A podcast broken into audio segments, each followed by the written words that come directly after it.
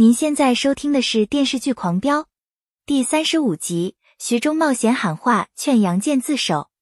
徐忠派指导组成员分头监视马涛和杨健。马涛偷偷从毒贩手里买了一包含有毒品的奶茶粉，毒贩被带回去突审。他交代马涛购买毒品的事。孟德海给外孙女豆豆打电话，听说杨健要带孟雨和豆豆去国外旅游。豆豆邀请孟德海一起去，孟德海心里很不是滋味，只能先答应下来。他已经劝杨健去自首，不希望他越陷越深。孟玉随后赶回家，向孟德海打听杨健被调查的事。孟德海把所有的积蓄交给孟玉，劝他好好善待自己和豆豆。杨健在医院照顾岳母，马涛急匆匆来通知他今天晚上跑路，让孟玉把那包加了毒品的奶茶粉给安心喝下去。安心的尿检呈阳性，他们就可以趁乱逃走。杨健坚决不干，他不想连累孟玉，更不想害安心做不成警察。马涛给他讲明利害关系，然后就摔门而走。杨健陷入两难。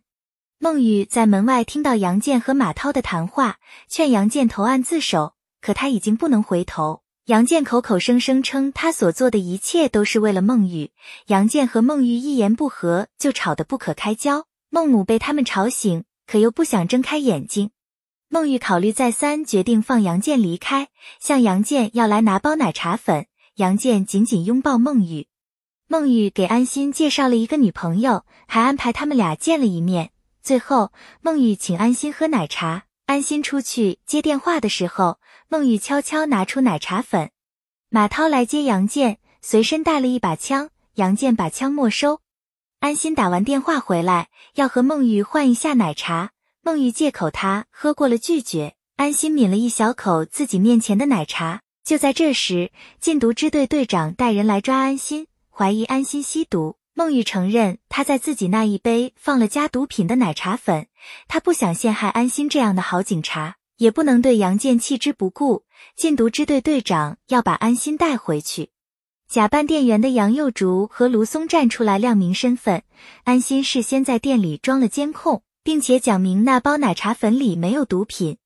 马涛找的毒贩早就洗手不干了，他被马涛逼得没办法，只好拿了一包奶茶粉蒙混过关。马涛竟然想用那包奶茶粉栽赃陷害安心，孟玉惊得目瞪口呆，没想到安心事先就知道这一切，竟然还用这事来试探他。安心坚信孟玉不会害他。杨健带马涛来家里向母亲告别，母亲做了两碗面条。杨健让母亲陪他一起吃，劝母亲去养老院，母亲坚决不去。马涛催杨健尽快离开。杨健看着母亲落寞的背影，心如刀绞，他毅然决然离开了家。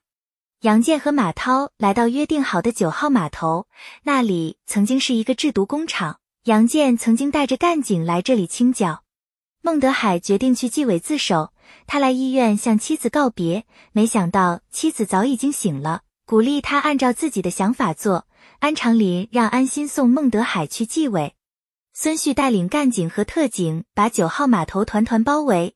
杨健知道自己在劫难逃，他要见徐忠。徐忠不顾季泽等人的劝阻，亲自来码头和杨健谈判，还拿了一瓶茅台要和杨健喝一杯。杨健开枪把那瓶酒打得粉碎，徐忠派人又去买一瓶酒。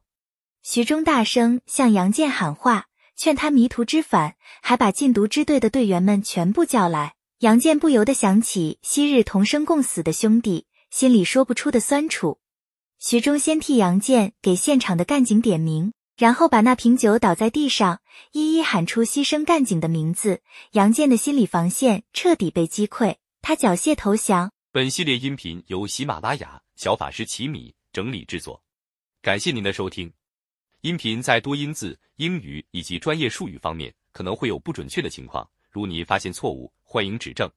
更多电视剧、电影详解音频，敬请订阅关注。